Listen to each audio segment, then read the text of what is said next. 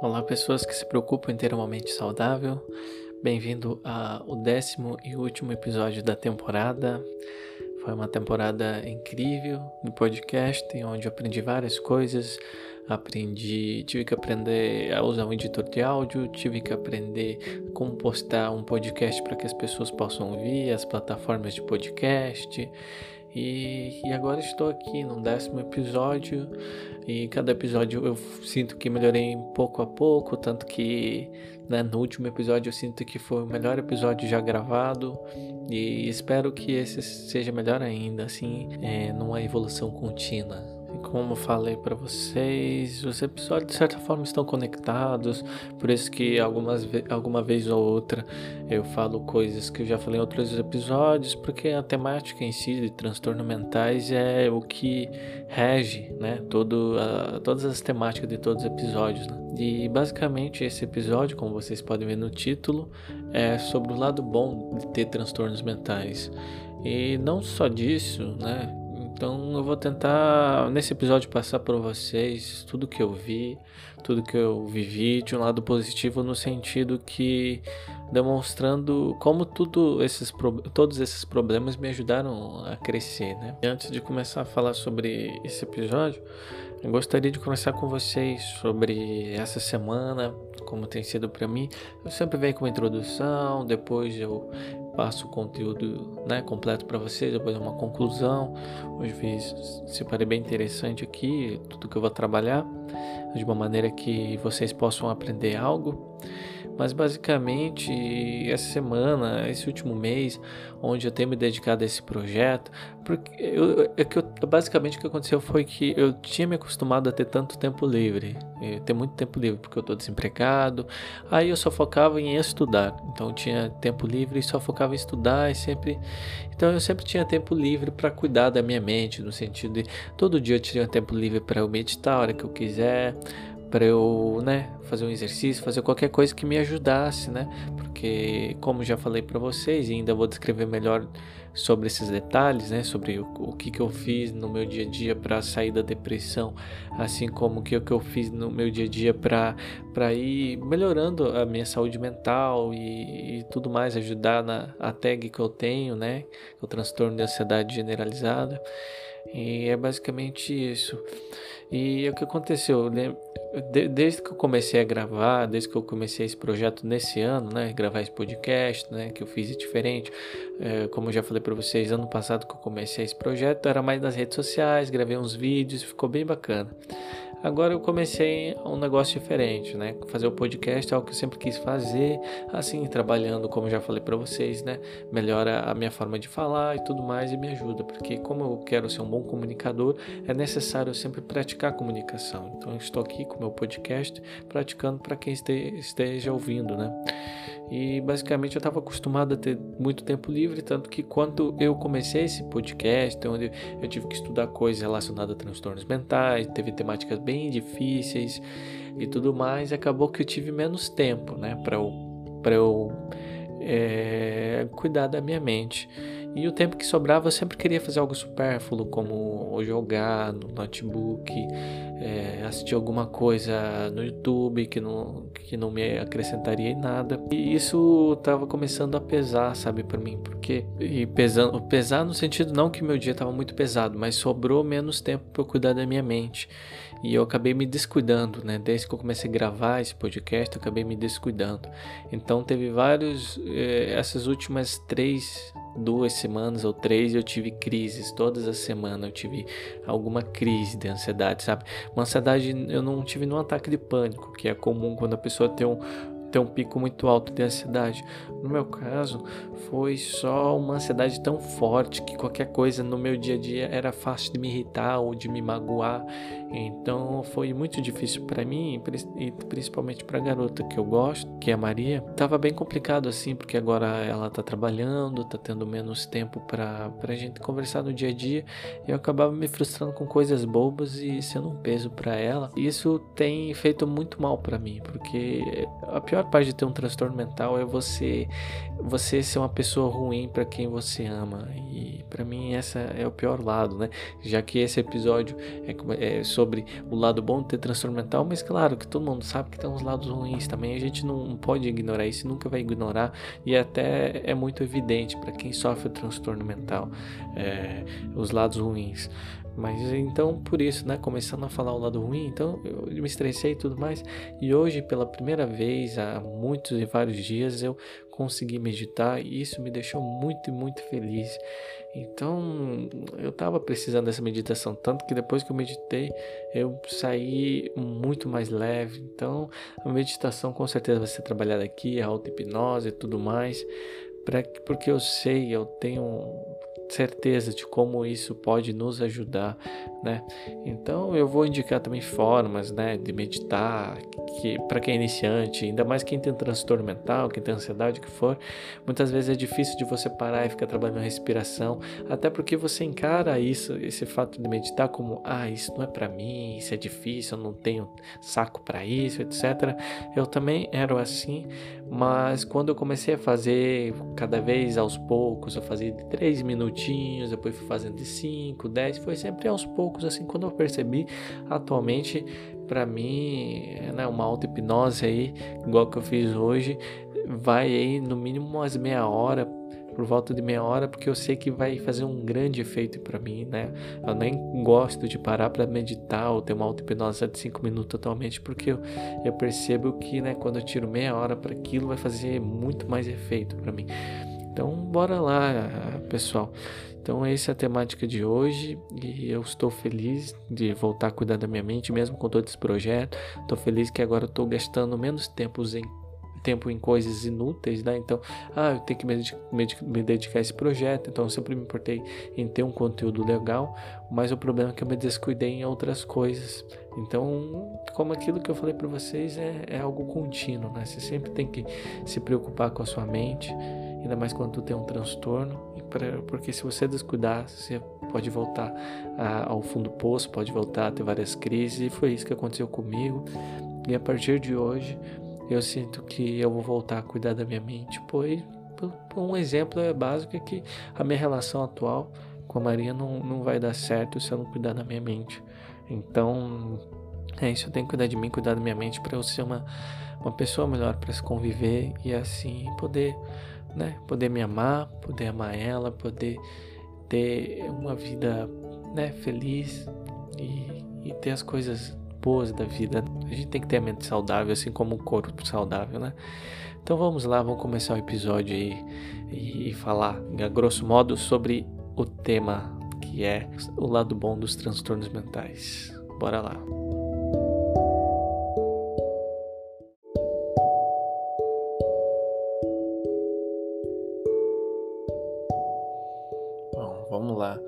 Os lados positivos de ter passado por isso tudo, basicamente, é que para a gente acordar e perceber, é, buscar autoconhecimento e perceber qual é o caminho que a gente quer realmente trilhar em vida, quais os nossos objetivos reais e não aqueles objetivos impostos pela sociedade, pelos pais, o que for. No caso, os objetivos nesses impostos pela sociedade, pelos pais, é tudo seguindo um caminho mais seguro, um caminho onde você sabe onde vai dar família, estudos.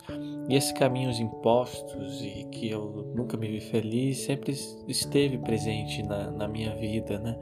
Só que eu nunca fui inteiramente feliz, eu fui meio que muito aceitando muita coisa na minha vida. Então eu tenho certeza que o lado bom, né, o básico, a primeira coisa que eu percebo quando eu penso o lado bom de ter passado por tudo que eu passei, os traumas, os transtornos foi que tudo isso me fez eu me autoconhecer e perceber uma essência minha que eu não iria perceber, né? Se eu tivesse uma vida comum. E também, basicamente, observando as pessoas que eu admiro, como já falei aqui nesse podcast, se eu parar para observar as pessoas mais foda no que querem fazer, as pessoas mais foda que, que eu, no que eu quero fazer, seja comediante, seja artista, ou que for, seja um grande empresário, é, todos eles passaram por momentos muito difíceis e para você passar por né, crescer, se alguém foda na sua área, você vai ter que aprender a lidar com as dificuldades da vida, as dificuldades do dia a dia e evoluir na, na sua vida. E com certeza todas essas dores me trouxeram momentos ruins, né? É, todos esses transtornos e traumas, como já foi falado, todo aqui uns momentos ruins, mas eu percebi que eu percebo no meu dia a dia que é, é visível, sabe, para mim, é esse autoconhecimento que eu tenho, o, o quão diferente eu sou, o quanto eu me conheço, o quanto uma pessoa comum no seu dia a dia se conhece, sabe, o quanto a maioria das pessoas elas são quase que personagens assim repetidos no sentido de é, as pessoas em si são muito mais parecidas e não tem problema nisso. Se você quer se misturar, se você quer ser mais um, tudo bem. Cada um vive da forma como quiser, mas isso nunca me fez feliz, sabe? Quando, porque todo mundo tem um ego, né? Todo mundo é, nas pessoas, né? Tava até vendo num, num dos, das palestras que eu assisti no TEDx para esse, esse episódio, foi que é, quando você tá numa sala, né, cheia de pessoas e pergunta quem aqui se, se acha que tem a inteligência acima da média, a maioria das pessoas vai erguer a mão, porque o nosso ego nos faz perceber que a gente é melhor do que a gente realmente é na maioria. Quando a gente não tem um transtorno nenhum, né, é, problemas com autoestima. Quando a gente não tem nenhum problema com autoestima e vamos dizer que tem uma mente saudável, a gente consegue perceber melhor as coisas positivas e negativas no mundo, principalmente as positivas. A gente se prende mais as coisas positivas quando a gente pensa sobre nós. A gente sempre tem uma visão mais positiva do que negativa quando a gente tem a mente saudável porque é uma resposta do nosso ego, né? Falando que ah, eu, é, a gente se sente de alguma forma especial. Eu, pelo menos, sempre senti isso especial, que eu sou diferente. Mas eu fui crescendo percebendo que todo mundo se sente de certa forma especial, diferente. O problema em si é você buscar ser especial, ser diferente. Então, para você ser especial e diferente realmente, para você se destacar realmente, tudo isso tem um trabalho atrás disso tudo. E antes não, quando eu fui crescendo, quando eu era um mero, um mero, adolescente que só ficava jogando e tudo mais e não pensava no amanhã, eu simplesmente achava, ah, o meu amanhã vai ser incrível de alguma forma. Só que eu não me esforçava para esse amanhã ser incrível. Então eu só ficava na minha, na minha zona de conforto, onde era um lugar muito ruim, mas eu estava acostumado com minha vida ser ruim. E eu ter passado por tudo isso me deu uma sensação muito forte de que eu preciso me livrar das minhas amarras, sabe? A partir do momento que eu tava crescendo, a partir dos 18 que eu comecei a trabalhar, eu tava cada vez mais com essa sensação de eu preciso me livrar das minhas amarras, eu preciso crescer, eu preciso me sentir livre verdadeiramente. E no decorrer de tudo isso eu fui percebendo o que realmente queria da vida, o que qual o meu caminho a trilhar e tudo mais. E, e demorou muito, porque e eu errei muito nesse caminho e principalmente como eu já falei para vocês, é, é, eu percebia com 18 anos que eu não era saudável mentalmente, mas eu não busquei ir no psicólogo porque eu tinha tido quase que um pequeno trauma, como eu falei para vocês, quando fui no psicólogo na adolescência, e eu não consegui demonstrar que eu tinha um problema, e a psicóloga achou que eu, né, eu era é, uma pessoa saudável mentalmente, e isso me quebrou, porque eu sabia que eu todos os dias estava chorando, todo dia estava mal que já tinha depressão e tudo mais. Então, com 18 anos, eu tinha emprego, me senti mais livre, tendo meu próprio dinheiro, eu percebi que eu tinha que trilhar um caminho onde eu me encontrasse, que eu me libertasse. E a primeira coisa que me fez né, ter essa diferença foi eu querer sair mais, esse esforço, né? Teve um lado negativo para muitas pessoas, que é no caso é para mim também, eu percebo, né? No caso de, de vícios na época, cigarro, bebia, mas nunca bebi muito, no caso eu sempre preferi maconha do que qualquer outra droga, né? Do que álcool, do que cigarro. Mas eu nunca. Eu não me sentia bem fumando maconha no sentido que não é algo legalizado e tal. Ainda tem todo esse estigma negativo aqui no Brasil, infelizmente. Mesmo comprovadamente fazendo menos mal do que cigarro e bebida, ainda é algo ruim, né? Tu pensar que, poxa, eu tenho que comprar de maneira ruim, né? Fornecer dinheiro para pessoas, né? Ir lá num lugar que é ruim para pegar ou sei lá, conseguir com um amigo, de alguma forma você vai conseguir, mas sei lá, eu ficava assim no sentimento que eu sempre fiz muita coisa errada, sabe? Nunca fui um jovem consequente, ainda mais quando eu comecei a fumar. Eu, eu tinha, maioria do tempo da minha adolescência eu era um nerd, então é, não me sentia tão bem, por isso que eu usava, sempre usei pouco, toda a minha vida usei pouco, até hoje uso pouco, e tô na torcida para que um dia seja legalizado e eu mesmo plante, não, não tenha problema para ninguém, né? quero que, que isso gere um problema. A pessoa plantar e e se drogar e, e ela conseguindo cuidar dela mesma, tudo bem. O problema em si, como em tudo na vida, são os excessos e, e isso não é algo relativo só à maconha, mas em qualquer droga ou qualquer coisa que tu faça na vida em excesso vai te trazer algum mal, né? De certa forma, a maconha está realmente ligada a essa vontade de se libertar, né? Porque eu sempre fui muito certinho, nunca fiz nada que me deu realmente vontade. O cigarro também, então eu comecei a sair com esses amigos e eu tava trilhando o caminho. Agora eu preciso ser diferente do que eu fui na adolescência. Eu preciso sair mais, eu preciso fazer mais coisas que me dão vontade, porque a minha vida toda, a minha vida toda eu me privei, né? De, de fazer coisas que eu tinha vontade. Então é aquilo que eu sempre falei para vocês. O fato de eu fumar, de eu ser viciado em jogo a maior parte da minha vida, tudo isso é consequência de eu ter uma mente não saudável, porque uma pessoa saudável, uma pessoa feliz, não precisa de nada para sentir melhor. Então, eu, eu, assim como o sentimento de começar a fumar cigarro, começar a fumar maconha, eu me senti melhor justamente porque eu estava me libertando do eu que eu era antes, do eu preso ou seja, tem um significado para minha vida eu começar a fazer esse tipo de coisa, um significado de eu fazer mais coisas que me dão vontade. Então, eu querer me libertar das amarras, de coisas de, sabe, de, de ter medo de fazer qualquer coisa, no sentido de isso me, me fez perceber que eu posso fazer mais coisas, é, não só isso, né, que são coisas negativas, de, de vícios, de, de tudo mais, mas fazer coisas que me vão fazer bem e que eu realmente quero, né? Esse foi o começo dessa libertação e para mim o, o, real, a primeira coisa que realmente impactou muito forte a minha vida foi o meu primeiro namoro. Então foi algo muito diferente, muito diferente do que a maioria das pessoas viveram, vivem. A maioria das pessoas não teria coragem de viver um namoro que eu vivi, mas é, eu tive essa coragem simplesmente porque eu não dava certo com nenhuma garota daqui, de Curitiba.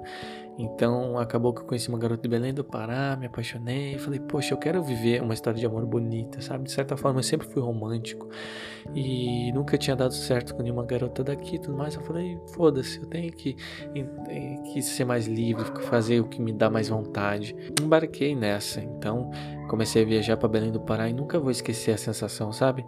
A sensação da primeira noite que eu dormi em Belém do Pará que eu acordei, assim, que eu não dormi direito, porque lá é muito quente e tudo mais, é um ambiente muito diferente aqui do sul. Mas eu nunca vou esquecer da sensação, sabe, de acordar num quarto em Belém do Pará, olhar para fora e pensar: caraca, eu tô do outro lado do país por causa de uma garota que eu gosto. Tipo, eu fiquei refletindo muito tempo, sabe? Olhando o dia amanhecer, sabe? 5 e meia da manhã, sei lá, até 8 horas da manhã, olhando o dia amanhecer e pensando, sabe, sobre isso, que é, era algo muito diferente do que eu imaginava fazer na vida, principalmente na adolescência, pela maior parte da minha vida, sabe? Porque eu sempre fui uma pessoa medrosa de fazer o que queria, até as coisas boas. Então, sim, eram, é, de certa forma, coisas negativas que começaram a me libertar em fazer coisas que eu, que eu queria, mas é porque eu sempre me prendi muito em tudo, sabe? Então, é, tudo que tu tem essa excesso demais vai fazer você é, fazer coisas é, em excesso, talvez até de outra forma, sabe? Por exemplo, eu era excessivamente fechado, trancado. Então, para me libertar, assim como a maioria das pessoas precisam se libertar no sentido de sentir mais sociáveis, né? A maioria das pessoas bebem, boa parte das pessoas bebem para conseguir conversar melhor, para conseguir ser, né, tá ali presente e, e falar mais o que pensa, rir mais, sentir mais livre. Então, as pessoas muitas vezes buscam a droga por isso, né? No sentido de estar presente com pessoas ali e sentir menos tímida, menos fechada, mais aberta.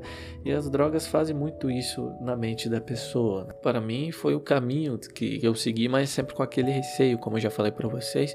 Meu pai já já fui, né, viciado em álcool, né? Já vivi em bar. Então para ele sempre foi uma figura muito forte paterna e, e muito feliz né, de ter ele na minha vida, que foi uma demonstração que, né, de nunca se viciar extremamente em nada, como eu já contei a história aqui para vocês. Então, essa imagem então sempre esteve presente na minha vida, né, dele, e então eu sempre busquei não me viciar em nada do que eu usava muito, sabe, cigarro, nem nada. E felizmente eu consegui. Então, eu estava lá em Belém do Pará, pensando sobre como é uma loucura de imaginar o Jonathan de, de 20 anos fazendo algo que ele nunca imaginou fazer, que seria, primeiro, namorar, eu sempre quis e sempre imaginei que uma hora ia fazer, mas não dessa forma, né? Com a pessoa do outro lado do país, vendo muito pouco, a maior parte é conversando por, por ligação, né? Por ligação no WhatsApp, por ligação no Messenger, no Facebook e viajando, sabe? Eu nunca teria nem viajado de avião se não fosse isso. Então, o fato do, de, de, eu ter o transtorno, ter meus traumas, de eu ser fechado minha adolescência toda, de eu me expor pouco, de eu ter pouco amigo, muita parte da minha vida não ter nenhum amigo, me fez ter a sensação que agora eu preciso me libertar, eu preciso ser feliz, sabe? E a minha forma de expor isso foi, foi esse primeiro namoro, sabe? Que, que foi algo mágico para mim. Foi mágico primeiro, meu primeiro namoro. Claro que se terminou, houve momentos ruins até acabar, mas tudo, sabe? Foi mágico viajar para lá e com o tempo eu, é, eu acabei saindo do, do, emprego que eu tava porque estava em crise, eu não tinha muito função lá, estava esperando ser demitido.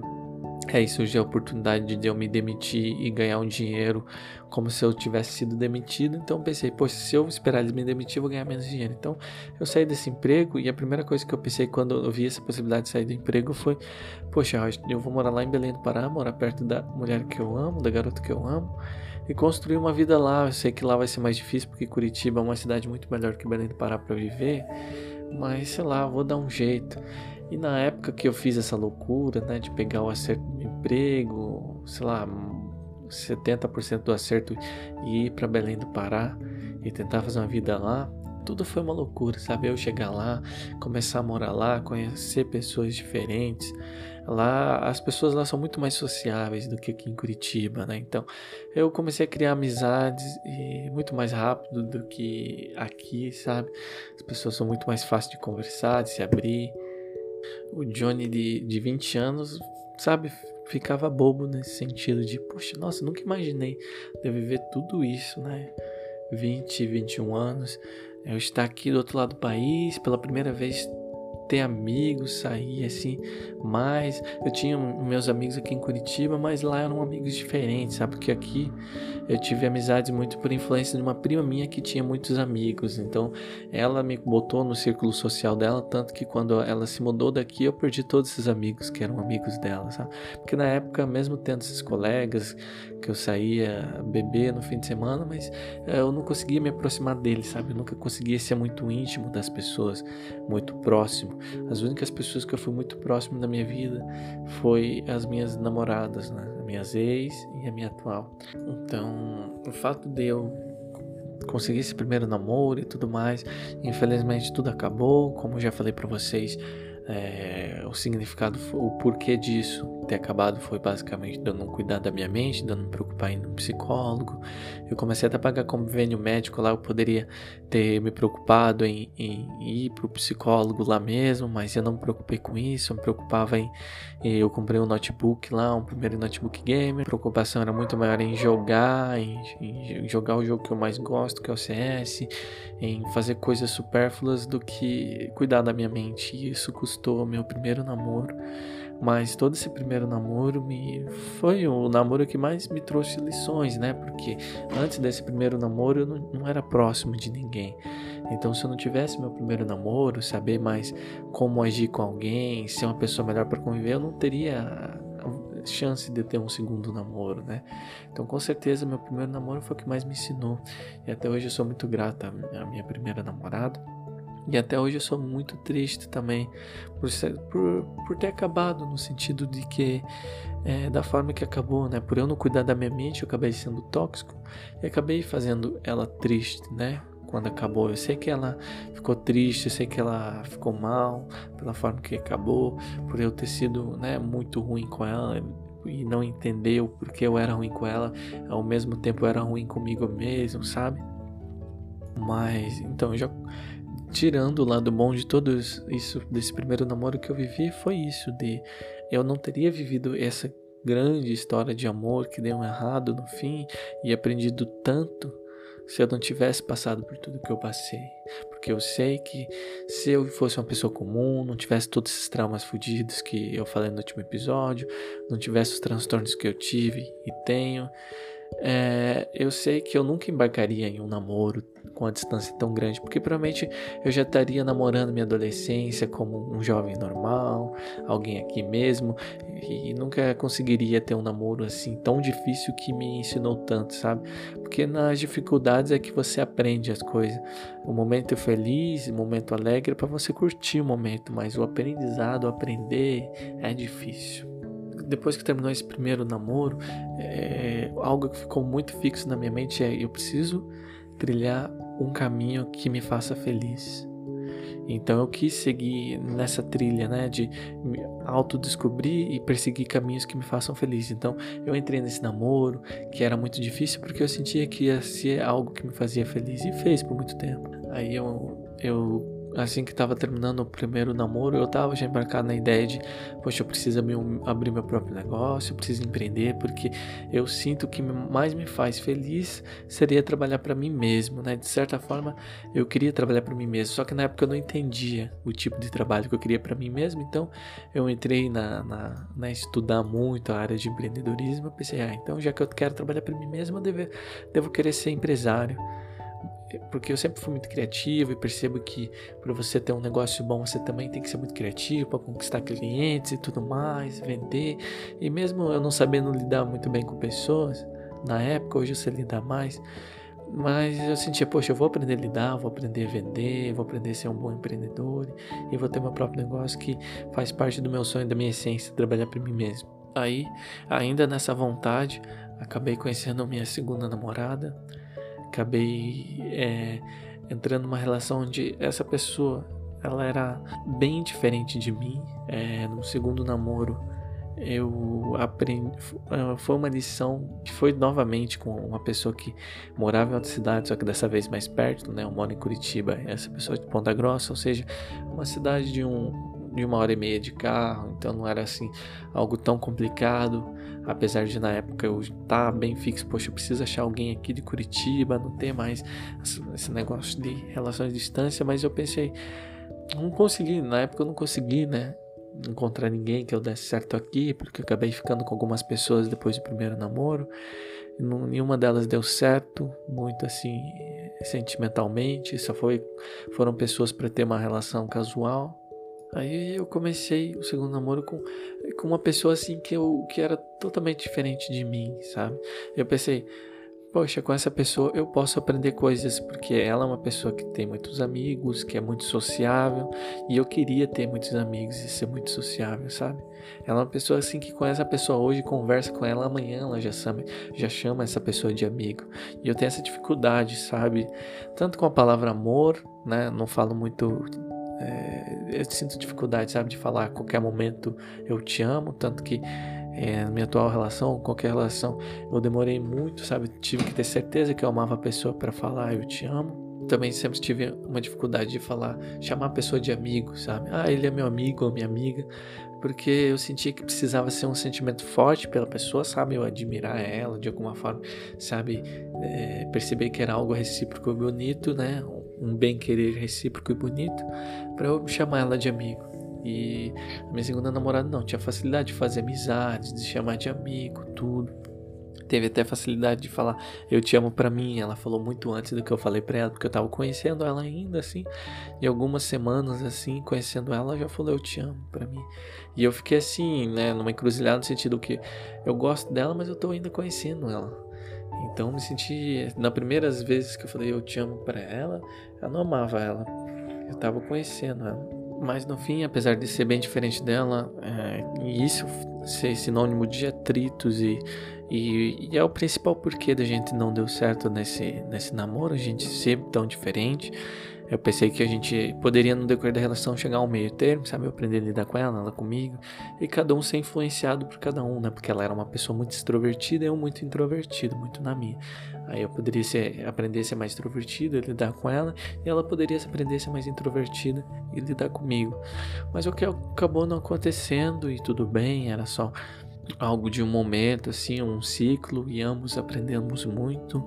Eu fui muito feliz nessa relação apesar dela me impactar um pouco menos do que o primeiro namoro, mas ela me impactou muito no sentido que eu tava com uma pessoa que me sentia livre, no sentido de eu poderia ser o que eu quiser, tanto que foi no decorrer desse né, do, nos primeiros meses desse segundo namoro que eu decidi ser comediante e tanto que ela foi a primeira pessoa que eu falei e ela e ela me passava essa sensação tanto que foi assim de não me julgar e me apoiar no que eu fizesse e foi isso que aconteceu.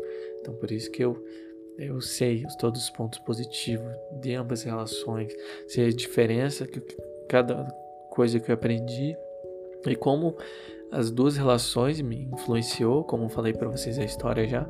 No final do segundo namoro, quando o segundo namoro tava dando errado, eu percebi, poxa, eu preciso cuidar da minha mente, senão nunca vou dar certo com ninguém.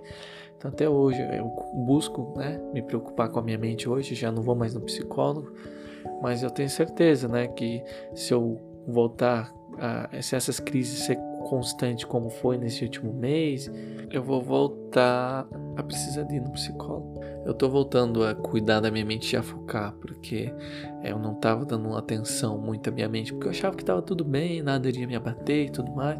E começa um ciclo ruim, um ciclo de crise, aí começa a ter discussões na minha atual relação, começa a ser uma pessoa ruim para conviver, eu percebo, poxa, minha mente não tá tão bem.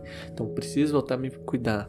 Então tem que ser um cuidado todo dia, me preocupar em meditar, me preocupar em fazer coisas que vão ser boas para minha mente. Então, resumindo, eu não teria é, nenhum desses dois namoros que eu tive e aprendi muito se eu não tivesse transtorno mental, passar por tudo isso, porque eu não iria, assim como a maioria das pessoas, é querer viver uma relação à distância e, e, passar por todos os problemas que tem uma relação à distância, que é a questão de poder ver menos, muito menos do que você gostaria de ver a pessoa pessoalmente e tudo mais.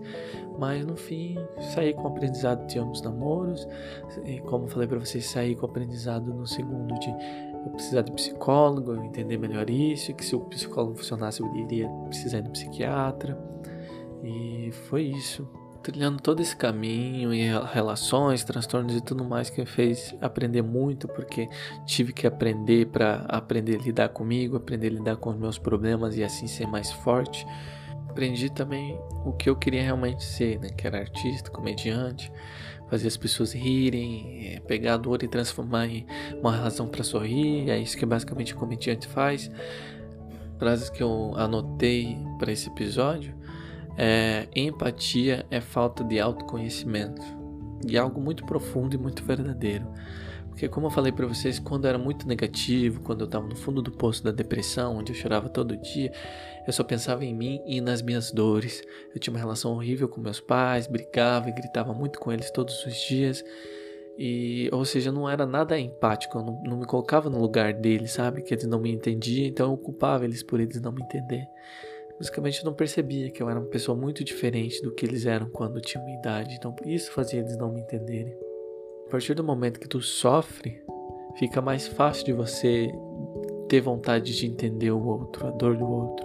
Então, as pessoas que são mais empáticas, que mais ajudam verdadeiramente outras pessoas, eu percebo que a maioria delas, a grande maioria delas, sofreram muito na vida, por isso que hoje elas buscam dar apoio para as pessoas. Por isso que eu busco também, né, é, apoiar as pessoas com esse meu projeto. Né? Algo engraçado e bem interessante também, que eu percebi agora que eu anotei para falar nesse episódio, é, é o dia que eu porque eu ainda tinha muitos problemas. Decorrer do meu segundo namoro, eu não cuidava da minha mente, fui cuidar no final. Mas no, partir, no, no decorrer do meu segundo namoro, eu já queria ser comediante, só que eu tinha, né, os transtornos muito fortes e eu não me sentia capaz. Ao mesmo tempo que eu tava lá, poxa, esse é o meu sonho, não tem mais nada que me faz sentir vivo nesse mundo. Ao mesmo tempo eu tinha um sentimento e uma voz que dizia, né, na minha cabeça, como se fosse uma voz, na realidade são só pensamentos negativos, que falava que eu não seria capaz, que eu não era bom o suficiente. Eu nunca vou esquecer no meu segundo namoro. A minha segunda namorada, ela tem continência urinária, né? Então, qualquer sentimento muito forte que ela tinha, se ela risse muito, se ela se assustasse, qualquer sentimento muito forte, ela mijava. É, ela não tinha controle disso, sabe? Eu nunca vou esquecer que eu vivia escrevendo em folhas soltas ou no, em cadernos velhos, eu vivia escrevendo para buscar criar piada, sabe? Para você encontrar uma piada, você tem que escrever muito, muita coisa sem graça para no meio de tudo isso você achar algo engraçado. E às vezes não é tão engraçado, mas você percebe, ó, oh, isso aqui pode ficar engraçado. Então eu escrevia muito e nunca vou esquecer que um dia eu deixei minhas folhas jogadas por aí, aí eu fui procurar e meus pais tinham guardado embaixo da Bíblia, né? Minha, minha folha que eu escrevia piadas. Porque meus pais conseguiram ler minha letra feia, não sei como. Justamente por minha letra ser feia, eu deixava meus papéis jogados, achando que eles não iam entender nada. Mas fui, né? Inocente, eles conseguiram entender algumas coisas ou outras.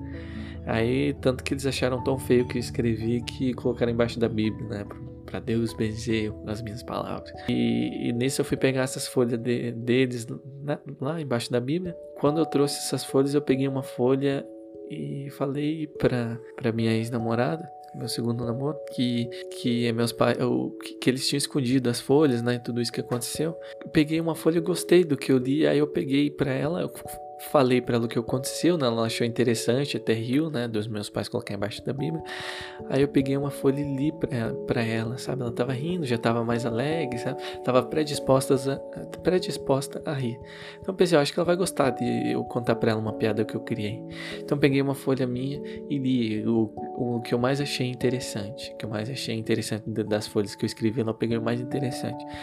Aí eu li para ela e nisso ela tinha incontinência urinária, começou a rir, ela começou a mijar no meu quarto. E ela começou a mijar no meu quarto, eu comecei a rir junto com ela, começou a rir comigo enquanto ela mijava. E eu nunca vou esquecer dessa cena, porque foi nesse dia que eu percebi que realmente eu poderia ser comediante, porque eu tinha um sonho, mas meus transtornos, tudo, tudo que eu passei, não me percebia, eh, não fazia eu me perceber capaz de alcançar tudo isso. Início que aconteceu dessa cena toda, muito engraçada, que provavelmente um dia eu vou transformar em alguma piada, alguma coisa para ir, porque é engraçado, sabe? Eu não trabalhei ainda em cima disso, mas quero contar para as pessoas em formas de piadas. É, isso foi um dos momentos mais felizes, sabe, da minha vida, esse acontecimento. Tanto que eu falei para ela alguma, algumas vezes sobre isso, sabe? É isso, de tudo, todos esses namoros que eu falei pra você, os dois namoros, que agora eu tô entrando no terceiro, ainda vamos ver no que dá, mas já tá sendo muito bom. Mas todos, tudo isso que eu passei, né, e aliás, o terceiro namoro também, novamente, é com uma pessoa que não mora aqui na minha cidade, novamente eu não dou certo com nenhuma curitibana, nunca vou dar certo com nenhuma curitibana, até porque eu quero dar certo com essa paulista agora. Eu não dei certo com nenhuma pessoa da minha cidade. Mas as duas pessoas que eu namoro, namorei já, a terceira pessoa que tô começando agora uma nova relação, todas elas foram incríveis pro momento que eu tava. E eu nunca iria encontrar uma pessoa incrível, realmente que combina com a minha essência, se não fosse os transtornos que eu passava. Porque como falei para vocês, eu iria provavelmente namorar desde a adolescência, com alguém que eu achasse bonita, legal, porque não, não teria tanta seleção assim, porque eu só queria saber o que era namorar, aprender com isso, errar, toda aquela merda que é um namoro na adolescência de uma pessoa comum. Então, é, tudo isso que eu passei nos meus namoros é, é muito para mim um efeito de eu ter passado por tudo ruim que eu passei com meus traumas, com meus transtornos, sabe? Eu não teria vivido as relações fortes, com momentos muito bons e ruins que me ensinaram tanto se eu não tivesse passado por tudo de ruim que eu passei na minha infância e adolescência, por culpa né, desses meus problemas. E para finalizar aqui o conteúdo principal, que depois vai ser a conclusão, na conclusão basicamente eu vou falar para vocês nomes e pessoas que me influenciaram a criar o projeto Sorriso Amarelo. É, que agradeço todo, agradecer todos eles e falar o que eles contribuíram para mim e também dar um significado que realmente, né, a gente precisa de pessoas na nossa vida, precisa de pessoas com, com que a gente confia, que a gente gosta, que a gente ama, para a gente conseguir evoluir na nossa vida. A gente não cresce sozinho, é muito difícil crescer sozinho. Sei que tem muitas pessoas que são abandonadas pelos pais, que não se sente apoiada por ninguém, que é, de, de, por causa até de algum transtorno consegue fazer amizades, mas eu sei que, que o primeiro passo, né, um dos primeiros passos para você realmente é, sentir bem na vida é você ter pessoas que você confia, que você é feliz com elas, porque a tristeza é realmente um sentimento que você sente melhor sozinho, trancado no quarto. Você tá triste, você pode chorar, você fica lá na sua, você não quer ser um peso para ninguém, você não quer chato com ninguém, então você fica sozinho. Mas realmente para a felicidade, para você ser feliz, é um sentimento compartilhado. Você é muito felicidade é algo que você tem que sentir com outras pessoas, compartilhar, porque assim a felicidade ela dobra quando você está no meio de outras pessoas. Então, basicamente, aqui no, no, eu vou falar o que mudou a minha vida, me fez sair dos transtornos mentais, foi eu primeiro, né, fazer algo que eu sempre fiz, falei aqui para você, que sempre fiz não, que eu demorei a fazer, mas que eu sempre falo aqui para vocês, é ir no psicólogo, no psiquiatra, e, né? E com essas duas pessoas elas vão te ajudar. No meu caso, eu evitei psiquiatra porque eu tinha receio de tomar remédio de tarja preta, tinha receio de, de é, se viciar em algum desses remédios, disso fazer mal para mim. Mas esses remédios, quando recetado por, por um médico, eles já sabem o que, vão te, o que vai te causar esse remédio, ele já sabe a dose correta. Então, um psiquiatra nunca vai te receitar o que, que vai te fazer mal. Ele estudou para te fazer bem, te receitar remédio que faz bem. Então, não tenha preconceitos com remédio tarja preta. Se você precisar usar, use. Não queira desistir de tomar a partir do primeiro momento que você se sentir melhor. Use, use até ele falar que você não precisa usar mais. Então, o primeiro passo foi eu perceber que eu precisava de ajuda. Eu precisava de outras pessoas na minha vida. Então, a, o principal, não só o primeiro passo, mas o principal de eu vencer meu transtorno foi isso. Eu percebi que eu precisava de outras pessoas na minha vida. Pessoas o que? É, pessoas que eu amo verdadeiramente, pessoas que, que vão me ajudar, que são, né, são próprias para isso, como psicólogo, psiquiatra. É, então, é, como eu já falei para vocês, a minha adolescência é tão negativista que isso me causava um ego enorme e eu achava que não precisava de ninguém porque as pessoas me machucaram muito. Mas eu percebi com a vida e vivendo os meus namoros e tudo que eu vivi, percebendo que eu precisava de um psicólogo, que eu preciso de pessoa para ser feliz. Então eu fui atrás. Aí depois que eu consegui vencer né, a depressão, o psicólogo, eu com apoio e tudo mais né, das pessoas, né? Os meus pais me apoiaram do jeito deles, não, muitas vezes julgaram a mim, não entenderam o meu transtorno, mas eles me apoiaram do jeito deles, sabe? Eu, eu estando melhor, busquei entender porque eles são têm tanto preconceito com isso, não entendem, mas fazer o que? Eles foram criados no sítio, eles não entendem, né? Os transtornos. Então, a partir do momento que eu me senti melhor, eu não julgava eles e entendia melhor até quando eles eram ruins comigo, sabe? Entendi. Fazia parte de tudo que eles aprenderam e entendo hoje que eles são o melhor possível para mim. Então, pessoas na minha vida. Segundo, primeiro, se preocupar em ter pessoas boas na minha vida, que eu goste muito, elas gostem de mim. Segundo, ter uma uh, além de fato de ter essas pessoas, né, ter uma boa relação com elas, me preocupar se é uma boa pessoa, de conviver e tudo mais, de estar presente na vida de qualquer pessoa que eu goste, de ser uma pessoa mais presente, né. Então hoje eu tenho dificuldade de manter conversa com pessoas, com as pessoas. A única pessoa que eu converso é minha namorada e mas tenho outros amigos e colegas de outras cidades que eu converso às vezes e eu é, tipo às vezes até me cobro preciso puxar papo com essa pessoa eu gosto dela mas eu converso com ela muito raramente, preciso conversar mais. Então, até essa cobrança, manter contato com as pessoas, ser uma boa pessoa conviver, ser um bom amigo. Terceiro seria eu me preocupar diariamente. Terceira e última coisa, mas não menos importante, é me preocupar diariamente em ter uma mente saudável. E como você ter uma mente saudável? Praticando exercício, preocupando em praticar exercício, não ser sedentário. Você ficar o dia todo no computador, você ficar o dia todo fazendo, se esforçando pouco fisicamente, eu vou me sentir mal no final do dia. A gente vai dormir pior, porque o corpo está menos cansado, sente, sente mais. com mais energia, mais difícil dormir, né? Então, realmente, cuidar do seu corpo impacta muito a sua mente. Cuidados básicos, como já falei, exercício físico, tomar sol. Você precisa muito tomar sol, porque falta de sol é, causa depressão por falta de vitamina no corpo.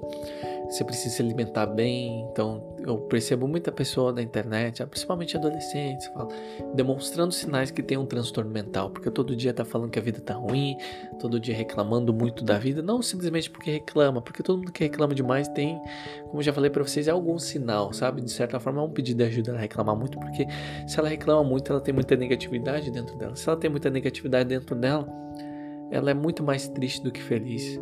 Então, logo tem muita tem uma possibilidade grande dela ter algum transtorno.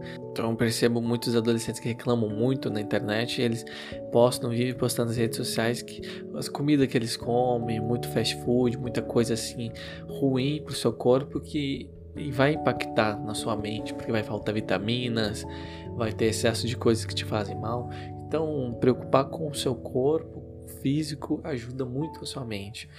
E também outra coisa que ajuda muito a sua mente é o fato de meditar, como já falei para vocês, o fato de fazer auto-hipnose. Eu era uma dessas pessoas que era muito ansioso, eu ainda sou ansioso, mas o que diminuiu muito a minha ansiedade foi eu meditar ou fazer auto-hipnose todos os dias. Então, nesse último mês, eu fiz pouco, pouca, nesses últimos dois meses eu fiz poucas vezes meditação ou auto-hipnose. E então isso já trouxe resultado, como falei para vocês. Nos últimos episódios aí, tive episódio de crise, de ansiedade e tudo mais. E a principal culpa é o que? É eu não me cuidar, não fazer a meditação, a auto-hipnose. Se eu deixar de fazer um dia já me faz muita diferença, não fazer uma semana já faz uma diferença enorme. Se por um mês eu fiz duas ou três vezes no mês meditação, auto-hipnose, me impacta muito.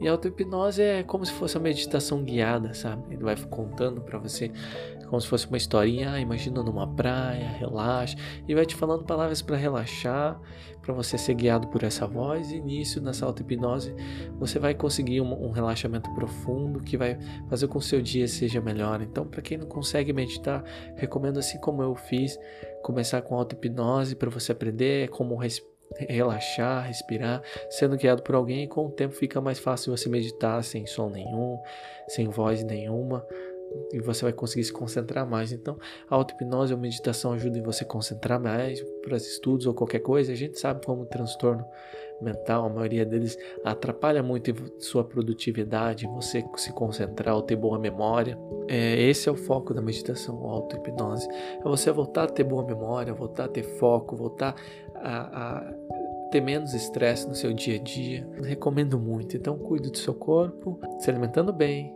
praticando exercício e cuide da sua mente, meditando e se preocupando em, em fazer coisas que realmente fazem bem, que tem a ver contigo. Ter cuidado com os hábitos, né? De se perceber o que, que você faz no seu dia a dia que te faz bem, o que, que você faz no seu dia a dia que te acrescenta, que te faz crescer, porque você tem que ter essa preocupação constante, porque muitas vezes você vai ter algum transtorno, ou você vai sentir muito mal por estar sentindo estagnado, por estar sentindo que você não sai do lugar, e você não sai do lugar porque você não se esforça totalmente para isso, você está na sua zona de conforto quando você está mal, quando você fica muito tempo mal. Não se preocupe com essas coisas, são essas minhas dicas para ficar melhor psicólogo e cuidar do seu corpo e mente. Basicamente são essas dicas.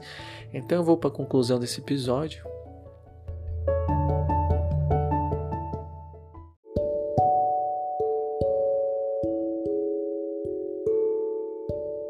Então, nessa conclusão de hoje, de tudo que foi falado, é o último episódio da temporada, o décimo episódio, como já falei para vocês. Então, nesse décimo episódio, quis tentar passar um, um ponto positivo de tudo isso que foi falado em toda essa temporada, tudo isso que eu me abri com vocês, todo mundo que ouve isso. E agora eu vou falar o nome de pessoas que influenciaram muito esse projeto, me influenciaram a que esse projeto fosse tão bom quanto é, sabe? Então, basicamente, a primeira pessoa que eu quero agradecer é o Felipe Henrique, um cara que eu conheci no, num, dos grupos que eu participo no Facebook. Ele é um escritor, um cara que adora escrever e ele foi é, uma pessoa assim que conversa às vezes porque eu tenho interesse de, de escrever um livro é, para ajudar a comédia nacional, para as pessoas entenderem a diferença, né? criar uma história muito interessante sobre um comediante que vai se basear na minha história, em tudo que eu vou passar querendo fazer stand-up, mas basicamente vai ser um livro onde eu quero ajudar pessoas a entenderem os, diferentes gêneros de comédia, porque você algo te faz rir e outra pessoa não ri, ou porque outra pessoa ri e você não acha graça. Basicamente, demonstrar às pessoas as tonalidades diferentes de comédia que existem.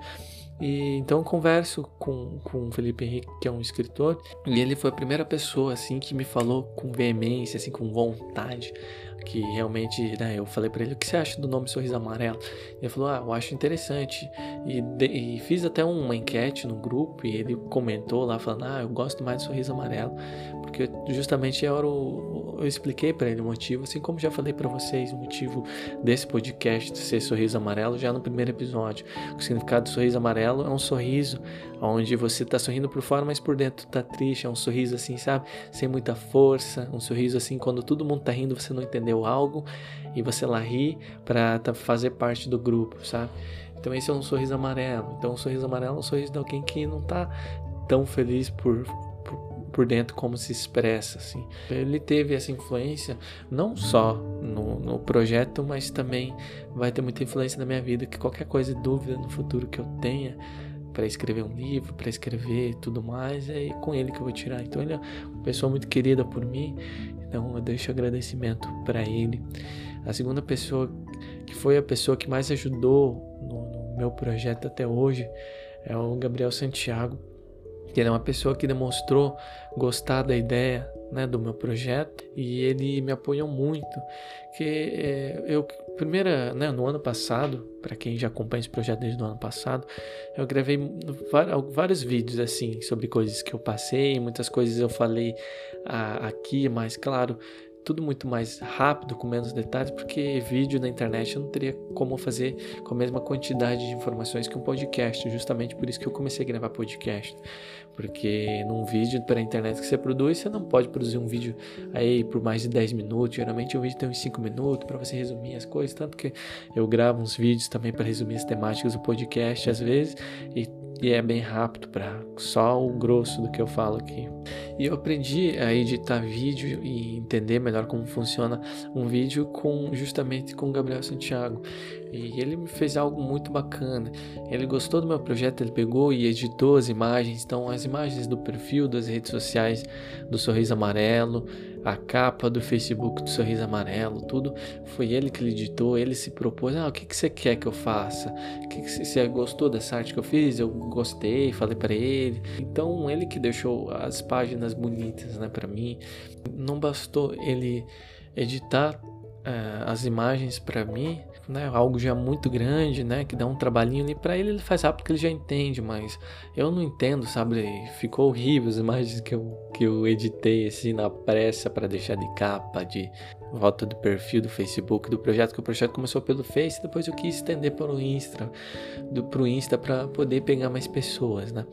Tanto que eu já deixo aqui como dica para vocês, qualquer pessoa que tenha ouvido esse primeiro, esse último episódio até o final, desde o primeiro, que siga lá as páginas, né? É algo que eu não peço muito aqui no podcast, justamente que a maioria das pessoas que ouvem esse podcast, elas começaram a vir por causa do, do que eu comecei, foi o primeiro lugar que eu divulguei foi as redes sociais, né? Então a maioria das pessoas começaram a ouvir esse podcast e vieram de lá.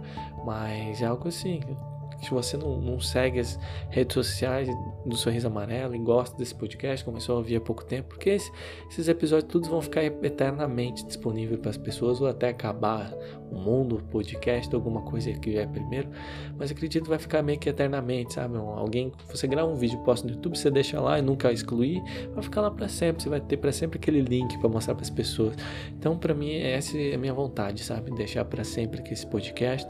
Então, pode ser hoje, pode ser amanhã, pode ser daqui um ano, você está eh, ouvindo esse podcast e gostou, descobriu de alguma outra forma, siga nas redes sociais e pode mandar mensagem lá que eu vou te responder com maior carinho, qualquer dúvida, qualquer coisa que você gostou ou não.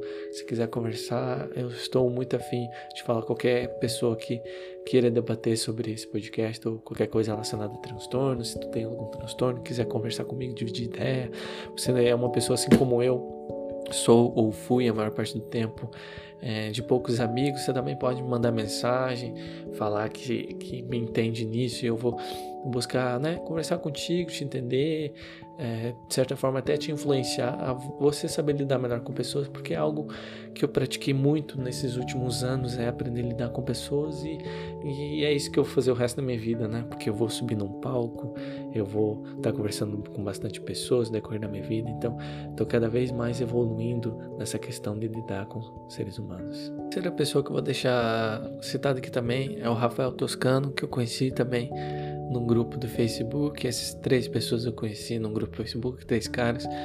E o Rafael Toscano me ajudou não no projeto, mas ele me ajudou indiretamente me ouvindo, né? Porque ele já teve a vontade de fazer stand-up, desistiu, mas ele sempre teve um grande interesse por comédia. Tanto que ele foi a pessoa que eu sempre debati sobre comédia e sempre conversei muito com ele sobre essas coisas do comédia, tudo que eu estava estudando em comédia. Ele sempre demonstrou interesse em entender e saber. Então ele sempre foi uma pessoa muito presente na minha vida, no sentido de, de, de me apoiar, sabe, nos meus sonhos. E, e o fato de eu querer ser comediante, ser comunicador, é que me levou a criar esse projeto. Então ele influenciou indiretamente, no caso, esse projeto. Então, muito obrigado a ele também. Como já falei para vocês, né? É, as minhas duas namoradas foram muito importantes em eu aprender a lidar com as pessoas, nas relações. Então elas me ajudaram muito e também me influenciaram a ser o que eu sou atualmente, a também começar esse projeto. Então eu deixo aqui meus agradecimentos. Muito obrigado, Bia, muito obrigado, Thay. Vocês foram pessoas muito importantes na minha vida. E provavelmente, não sei, elas não vão ouvir isso, mas é, eu sou muito agradecido a elas, mas eu deixei. Até busquei deixar claro para ambas, sabe? Quando com o termo da relação, buscando, sabe, pegar o lado positivo de tudo que aconteceu com a gente, de ter começado o namoro, de ter passado tudo que passamos e o término, de tudo que eu aprendi com elas, eu deixei claro para ambas é, como eu sou feliz por ter passado tudo isso que eu passei com elas. E é isso, pessoal. Planejo coisas diferentes no próximo ano para a próxima temporada. Ainda vai ter algumas coisas ainda que eu vou postar nas redes sociais. É, mas esse é o último episódio do podcast dessa temporada. É, mas nas redes sociais do Sorriso Amarelo eu vou postar mais algumas coisas, mais alguns vídeos, né? Resumindo alguns podcasts que eu gravei aqui. É, pegar uma tema, como eu já falei para vocês, pega uma temática do podcast aqui, como por exemplo traumas e faço um vídeo sobre traumas, o que é, como agir quando você tem um. Faço um resumo sobre esse episódio, sobre coisas que eu aprendi gravando esse episódio, posto lá nas redes sociais. Assim eu tenho a oportunidade maior das pessoas conhecerem meu projeto, né? Conhecer esse podcast, também começar a ouvir. Então por isso que é uma forma de divulgar o meu podcast e a mesma da mesma forma também eu aprender algo e, e ter novas pessoas. É basicamente isso. É, vai ter coisas diferentes ano que vem. Eu planejo no próximo ano, assim como esse ano teve o podcast, que foi um diferencial desse projeto. Ano que vem eu planejo coisas também diferentes. No meu projeto comédia, eu vou ter um podcast só para comédia, só para eu falar merda, tentando buscar graça para pessoas que gostam de ouvir merda. É, me, se atentem às minhas redes sociais, aí que eu vou divulgar o meu novo projeto mas também tem um, um projeto do, do YouTube que eu quero é, misturar, é, fazer um, um, projeto de trás de comédia, misturar coisas ruins que eu passei com comédia, com motivos para rir. Eu quero fazer uma comédia mais profunda pro YouTube. Provavelmente poucas pessoas vão assistir, né? porque não é algo nada apelativo, mas eu vou buscar fazer também alguns episódios bem livres, alguns episódios focados em ser engraçado mesmo e, e desenvolvendo na frente das câmeras, né? Então o foco desse podcast não é ter milhares de pessoas ouvindo, mas sim em eu evoluir como comunicador assim, também como passar coisas interessantes para vocês, assim como vai ser no YouTube, sabe? O foco principal é eu aprender, é eu passar algo interessante para as pessoas, ao mesmo tempo que também fazer rir as pessoas, mesmo que eu esteja falando merda num episódio do YouTube ou no meu podcast de comédia, eu se eu, alguém rir, eu já vou me sentir bem, porque comediante ele vai tentar buscar graça e até achar graça. Eu vou falar muita coisa sem graça, vou falar merda. E o comediante, assim como qualquer artista, tem que ter a liberdade de expressar de o que ele sente, o que ele vê no mundo, os defeitos do mundo ou os defeitos dele. E é isso. É, então esperem coisas boas e novas ainda. Vai ter coisas interessantes para o projeto nesse ano nas redes sociais. Sorriso Amarelo, seguem lá, Facebook e Instagram. E ano que vem vai ter coisas diferentes, tanto para o meu projeto como comediante, tanto como para o meu projeto do Sorriso Amarelo ano que vem. Provavelmente perto do Setembro Amarelo, vou voltar, perto de setembro, vou voltar novamente a focar muito nesse projeto, mas não vou largar ele até lá. Fiquem atentos que sempre vai ter algo ou outro nas redes sociais, tá bom? Muito obrigado eu amo todo mundo que ouviu realmente tudo isso. Muito obrigado. Eu até agora não recebi mensagem de ninguém é, que está ouvindo esse podcast. Eu percebo que tem gente ouvindo porque eu consigo um número de visualizações. Mas pelo menos a minha atual namorada, minha fã número um, ela sempre ouve e sempre a gente conversamos sobre as coisas que eu, que eu falo aqui no podcast. E, então já é algo interessante, mas qualquer coisa que vocês queiram me falar, positivo ou crítico, qualquer coisa, só ir lá nas redes sociais Sorriso Amarelo, tá? É, muito obrigado a todos, amo todos vocês, realmente do fundo do meu coração amo, que são importantes para mim, qualquer pessoa que esteja ouvindo aqui até o final, muito obrigado realmente, até a próxima temporada aí com o podcast e provavelmente eu vou voltar a falar de alguns outros assuntos, como o podcast Sorriso Amarelo, relacionados aí a transtornos mentais, a saúde mental, e é isso. Muito obrigado a todos. Amo todos vocês. E até a próxima.